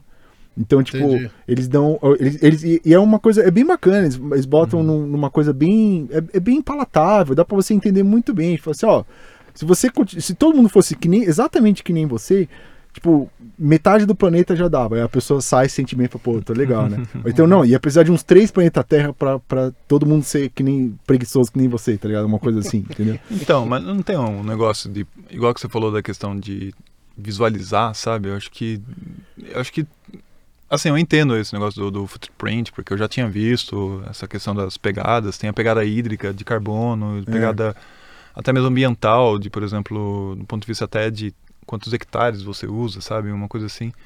E.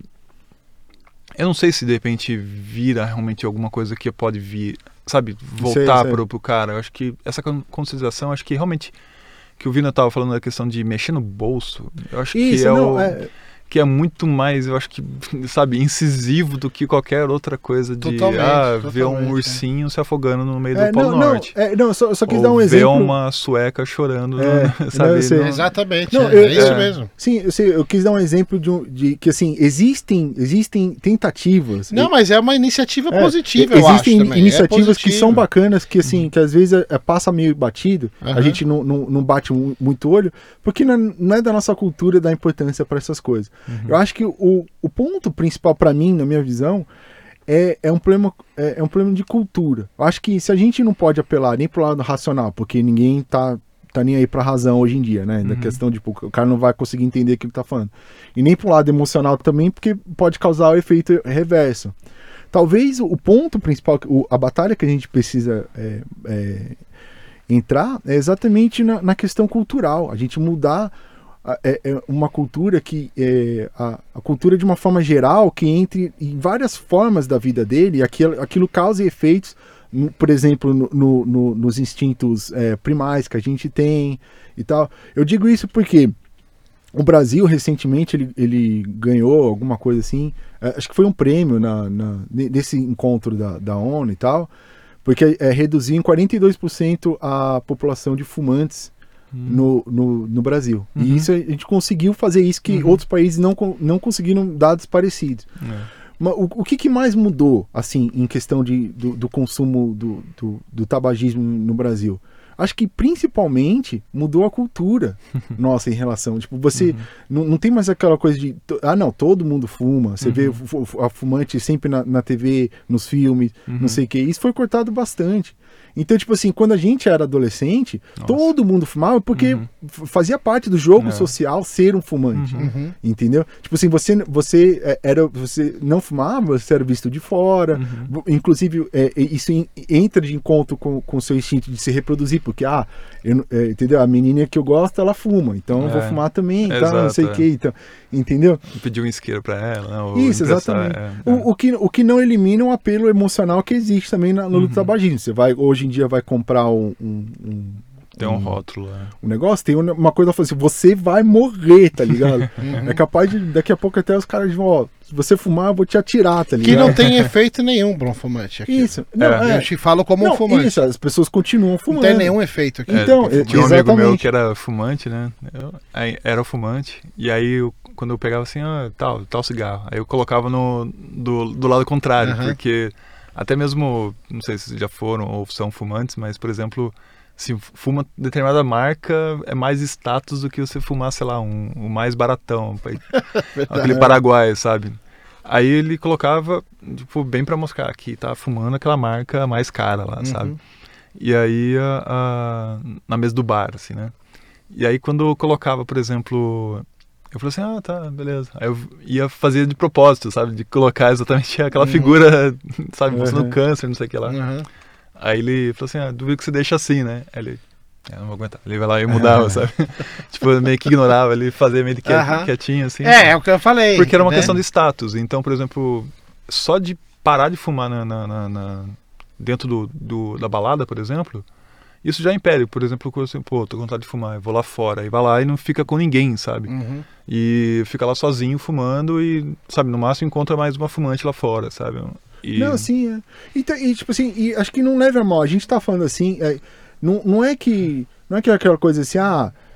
Não é que a gente não tem que lutar pela preservação Uhum. do meio ambiente, da floresta amazônia. É, Uhum. Todas essas coisas são lutas válidas, né? São Sim. coisas que a gente tem que. A gente, que, aliás, o- os recursos.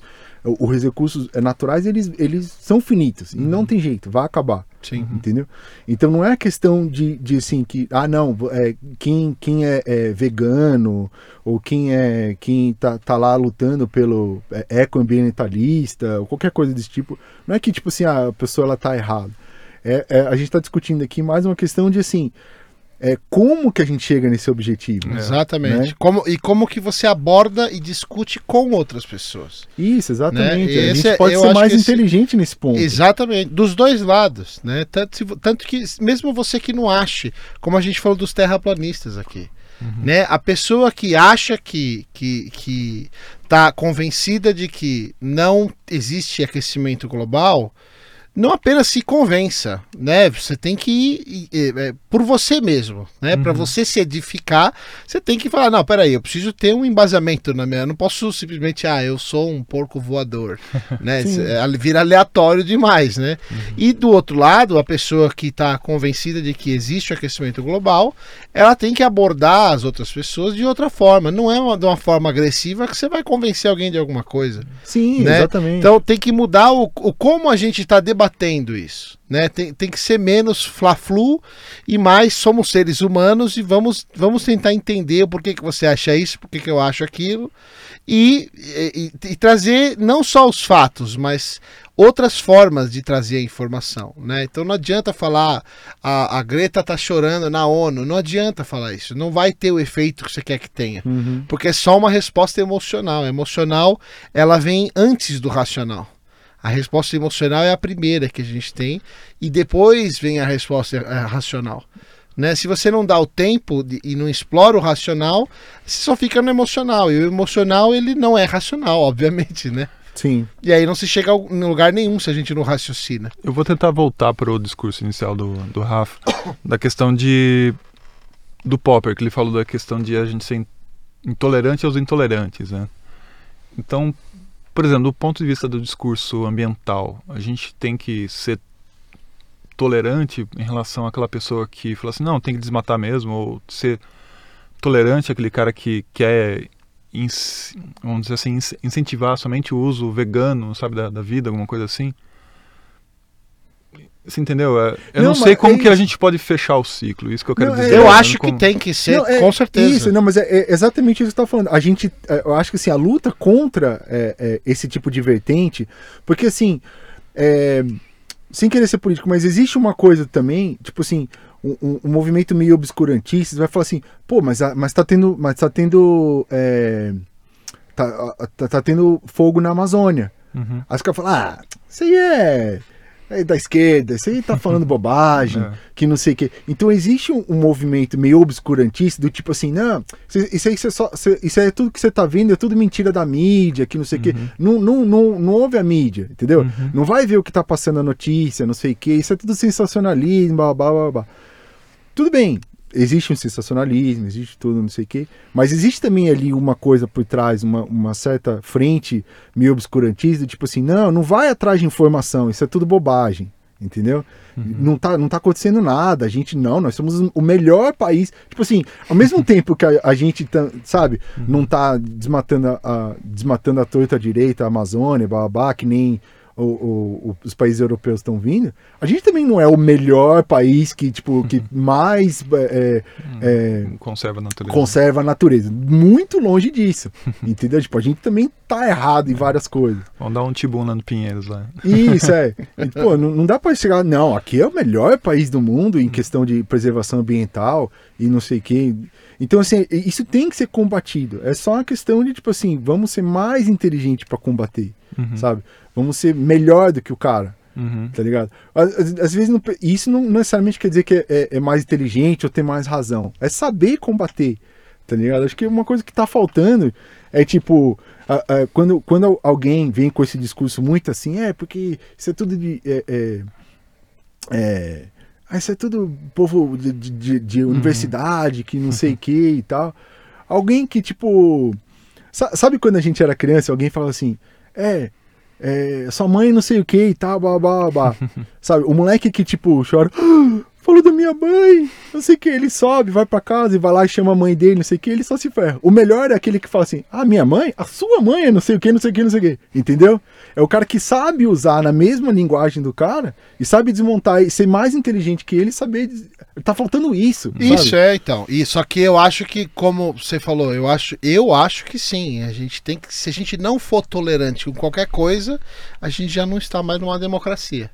Eu acho assim, É. né? Se eu não tolero você, então eu não tolero em que nível? O que, que eu vou fazer? Eu vou não falar com você? Eu vou matar você? O que, que eu vou fazer? Entendeu? Eu acho que a linha é meio tênue aí É. da intolerância. É, né? a gente romper ligações pessoais, familiares. Isso só que foi o que aconteceu é. à torta à direita na, na eleição, né? É. Não, Você ouviu todo mundo perdura. falando isso. Perdura Não, mas, isso. mas, mas o é, que o Popper fala é que a gente tem que, com- a gente tem que combater a intolerância, é, é, tem que combater a intolerância, porque senão a, é, porque a tolerância ilimi- ilimitada acaba matando a própria tolerância. É. Porque ah, eu vou tolerar o intolerável, a gente, eu acabo matando a própria tolerância. Uhum. Né? Porque eu- Isso, é, mas assim, é o tolerar, é que aí você entra na definição do que é tolerar, né? Isso, é. E O intolerar é o quê? É Matar, é dizimar, Isso, é. né? Porque se não for, a gente tem que tolerar, só que ao mesmo tempo a gente tem que fazer justamente isso. Vamos resolver o problema. Então a gente tem um monte, por exemplo, tem um grupo de pessoas que resolveu matar o genocídio, matar o planeta Terra, matar as pessoas, nós temos que fazer alguma coisa a respeito. É, então. Mas não é metralhando elas, Não, entendeu? sim, é sim. isso que eu tô falando. É, eu acho que o ponto, Esse é o, é o ponto de tolerância que a gente tem que É. ter, né? Não, eu acho que o grande ponto é aquela coisa, é aquele velha coisa do. Até cristã, cara. Do, tipo assim, a, a gente tem que destruir a intolerância, não o intolerante. Isso, exatamente. É perfeito isso. Isso é da Bíblia? É que na, na Bíblia tem, é, a gente tem que é, a- amar, é, a gente tem que odiar o pecado, mas amar o pecador. Isso é, faz, para mim faz todo sentido. Né? Amar o pecador significa é, conversar com ele, né? Isso. Não exatamente. chamar ele de fascista ou de reacionário e aí é, etiquetar a pessoa, né? E acabou. Você não precisa É, mais a, lidar a com ideia, é ela. eli- a ideia é eliminar o que a pessoa está fazendo de errado e não a pessoa que está Não a fazendo errado. pessoa, exatamente. é. Eu fiquei pensando na relação que você tinha falado sobre a, a sua relação na infância, por exemplo. Eu tô quase um psicólogo aqui, né? Tipo, na sua infância. Mas o, no caso do. Vamos dar uma psicologada aqui. Mas a, a ideia é a questão de realmente do, do. Na infância, igual você falou assim, ah, o cara que chega xingando a mãe. Eu acho que o, o menino que tinha mais sucesso não era o cara que xingava a mãe ou que xingava a mãe do outro depois. Eu acho que é aquele que realmente tentava trazer algum bem, sabe? Então, de, por exemplo, se ficar, sabe? O problema é dar palco a maluco, isso que eu quero dizer. E Sim, sim. então, por exemplo, quando você responde uma, uma uma briga de xingar a mãe do outro ou realmente começar uma, uma a briga com outro, eu acho que já começa errado, na verdade, né? Então, se a pessoa começa a destilar o ódio em relação a uma determinada posição, sabe, de falar assim, vocês têm uma, um, uma forma de vida errada, sabe? Você come carne todo dia, que errado. Ou ah, você não não acredita que lá tá pegando fogo na Amazônia, sabe? Ou que ah, e que a, o fogo na Amazônia já teve bem pior, então o que você está falando, sabe? É, eu acho que é destilar ódio. Então, de repente, esperar o cara ter esse momento de raiva e falar assim, tá bom, vai, tem a sua raiva aí. Beleza, vamos responder agora? Tá bom, vai. Problema de emprego, né? Então vamos resolver o, o problema de emprego? Então, é. qual é o problema de emprego? Ah, como que a gente pode resolver isso? Ah, dá para resolver reflorestando. Olha só que bacana.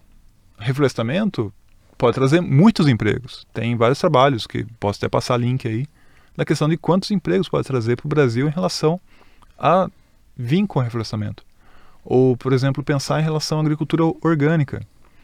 O quanto de qualidade de vida para o agricultor acaba trazendo por ser uma agricultura orgânica. É Sim. mais cara? Sim, porque tem motivos sabe? De você aumentar o consumo de produtos orgânicos ou aumentar seu consumo de produtos orgânicos, é uma pequena revolução que você faz, de não dar palco para maluco, vamos dizer assim, e, vamos dizer assim, florescer um pouco mais a, a ideias boas. É, sim. Sabe, quando, por exemplo, nessa briga de infância, de novo, e se algum chegar e falar assim, pô, sua mãe cozinha bem, hein? Eu falo assim, oh, valeu, é, sabe, sua mãe uhum. também faz uma sobremesa, sabe, é um papo muito mais agradável, sabe, e eu acho que vocês são amigos desde, vocês falaram, desde 15 anos de idade? Já, não falamos, foi... já falamos um da mãe do outro também. É, então. Oh, bastante. Mas acredito que não foi xingando que sua mãe é claro que uma não, gorda. Não, isso é, que você falou agora. É que o é. Rafael se expressou, mas isso que você falou agora foi o que ele quis dizer. Foi exatamente é. isso. É. é. o, é o saber é o não não entrar na onda do maluco, é. né? Porque é isso que eu vejo acontecendo. Uhum. Um xinga, o outro quer xingar também. É. E aí você não chega a lugar nenhum. Não, é, né? é, não, o que eu quis dizer é que assim é, tem um, um, é, tinha um tinha um jogo é porque é, é difícil falar assim falar palavrões mas tinha um jogo assim quando, quando a gente era criança o cara fala assim ah Tipo aquela coisa, cala a boca, cala a boca já morreu. Sabe o que? Você fala sei, não sei o quê, aí o outro fala não sei o uh, sabe? É, esse tipo. Não, que mas virou, sabe, uma comédia, né? Então. Isso, é. é. Mas, mas assim, eu, eu acho que assim, a pessoa que. O, o cara que mais ganhava uhum. era aquele que era, tinha mais inteligente para ele saber a, a, o, último, entendeu? Então, o que eu acho que tá faltando é exatamente porque existem duas formas. Você pode, tipo, alguém, ah, sua mãe, sua mãe é gorda. Você pode. Uhum. Minha, não fale da minha é. mãe, eu não, não, não acredito é, que você fale com a minha mãe, você fica ah, bravo. Entendi, entendeu? entendi, entendi. Da outra eu posso tá. falar assim, não, a sua mãe, a sua mãe é gorda. Entendi. E aí eu vou atacar na mesma moeda. Mas uhum. tem uma terceira saída que é muito mais inteligente. É muito melhor. Que fala assim, gorda, gorda que não sei o que, não sei o que. E, tipo, o cara, e o cara, ele é engraçado, todo mundo dá risada Exato. e ele ganha. É. Entendeu? Então, Exato. Então, o grande problema é que a gente tá com. Assim, o, o grande problema não são, não são os não são os pontos principais do jogo político ou do uhum. jogo científico, qualquer, qualquer coisa. É a torcida. É. Entendeu? E como que a torcida lida com a diversidade. Né? Exatamente. Esse é o problema. Exatamente. Alguém tipo... xinga a sua mãe é uma diversidade. Como que você lida com isso? Você fica extremamente ofendido? Isso, então. Ou você acha uma saída social para reverter aquela situação? Né? Perfeito. Né? É, perfeito. Esse é o problema. É não saber lidar com a diversidade. É, perfeito. Com o que é contra você, né? É. Isso, perfeito. O cientista, o, o, o cientista está com o melhor dado do mundo, está com a melhor teoria do mundo. Não adianta nada se ninguém ouve ele. É. Né? Se, se todo mundo fala assim, ah, tá bom, fica aí. Sabe? Então, uhum. tipo, cara. É, mas eu, eu, sei lá, eu, eu, gosto de terminar os podcasts sempre com uma posição mais, um pouco mais positiva. Porque eu acho que a, a cultura em si tá mudando. Porque é, é, entre a molecada, entre muita molecada, existe muito aqueles molequinhos. É, Não, a gente tem que acabar com, com, com a queima na. A queima na Amazônia, não sei o quê. ele pode nem ter a menor noção, mas acho que tá se Que vai na onda, né? isso, ele tá indo na onda, ele- porque é, é legal ele, ele, ser, ele ser conhecido como alguém que tá lutando contra o governo, que quer desmatar, blá, blá, blá. mas no fundo existe uma coisa meio positiva ali que pra ele o normal é a preservação. Uhum. Então a cultura pra ele desde pequeno é partir já de uma coisa de preservar, de querer, é, de querer aceitar o, o, o próximo e qualquer coisa. Então essa cultura eu acho que tá, tá é, na- principalmente na- na- na- nas gerações mais novas, ela ainda tá forte. Óbvio que tá com isso é, tem prós e contras. O contra é que também é, a sensibilidade está muito mais aflorada, além do que é interessante para o indivíduo, Pra saúde mental, né? para a saúde mental. E qu- quando eles crescerem, como é como que eles vão lidar com problemas que com, com por exemplo, a nossa geração tá aqui, vai, destruindo a natureza, acabando com o mundo. Tipo, a gente vai morrer. Eles vão ter que reconstruir. Então, como é que eles vão lidar com a diversidade de ter que reconstruir as coisas? Entendeu? Então, É, exatamente. Esse é um problema sério. É, é, é. É, eu acho que é isso mesmo. É, o, o- eu, eu quase perdi, eu, eu meio que perdi o que eu ia falar, mas eu, o, a questão principal eu acho que é essa. É o que eu falei. Não- Não é. Eu, eu, eu também concordo com você. Eu sou mais pessimista, mas eu concordo. Tem uma tendência de melhora mesmo, dá pra ver. Tanto que você tá vendo, né? O próprio mercado, como a gente falou aqui, ele vai se regulando, né? O momento, a partir do momento que a ciência consegue fazer a bateria dos carros elétricos mais eficiente, mais barata, principalmente, o carro compete com os outros. E aí não existe lobby de petróleo que vá parar uma, um- uma tecnologia dessa. Não para, de jeito nenhum. Ela explode.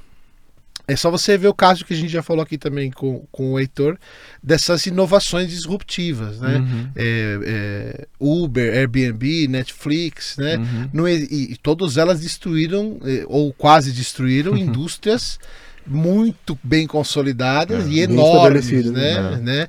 É, de- e destruíram, né? Dizimaram, literalmente, né? A Netflix dizimou totalmente Busted. é, totalmente. E, e- então assim, não- não- você não para a tecnologia, você só precisa fazer com que ela seja proveitosa para o público, né, para as pessoas, seja financeiramente ou seja abordando os outros, os outros de outra forma o assunto, né?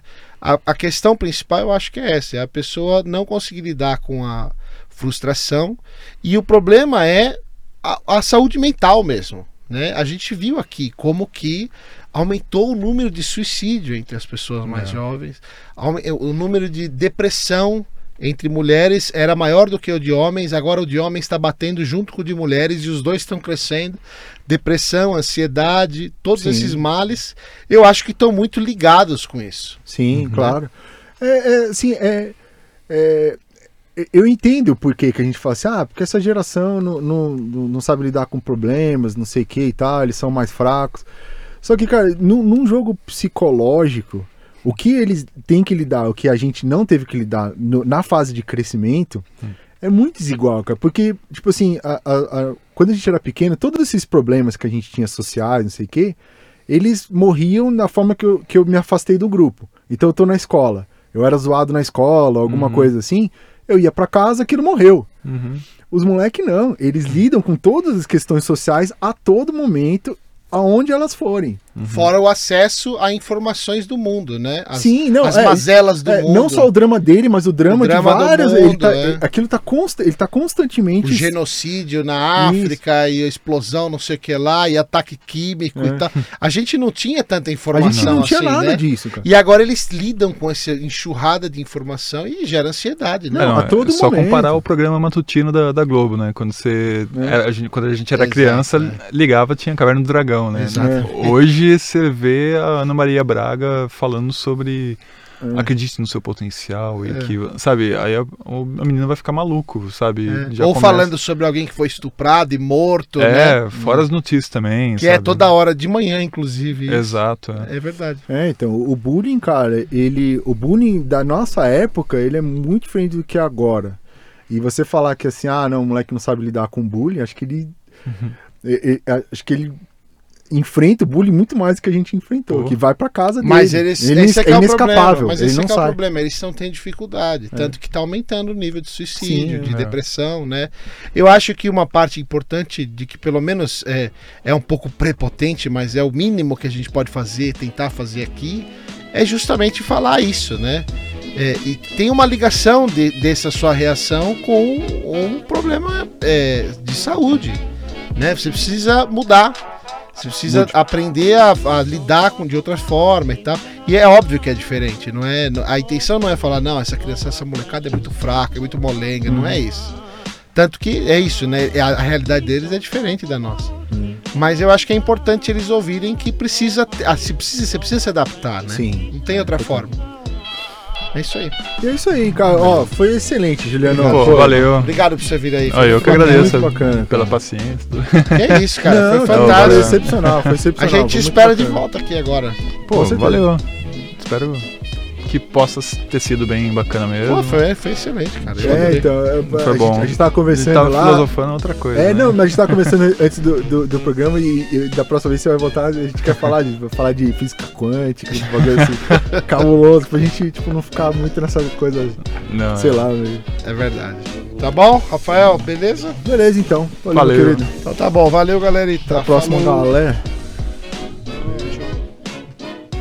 Valeu, TJ.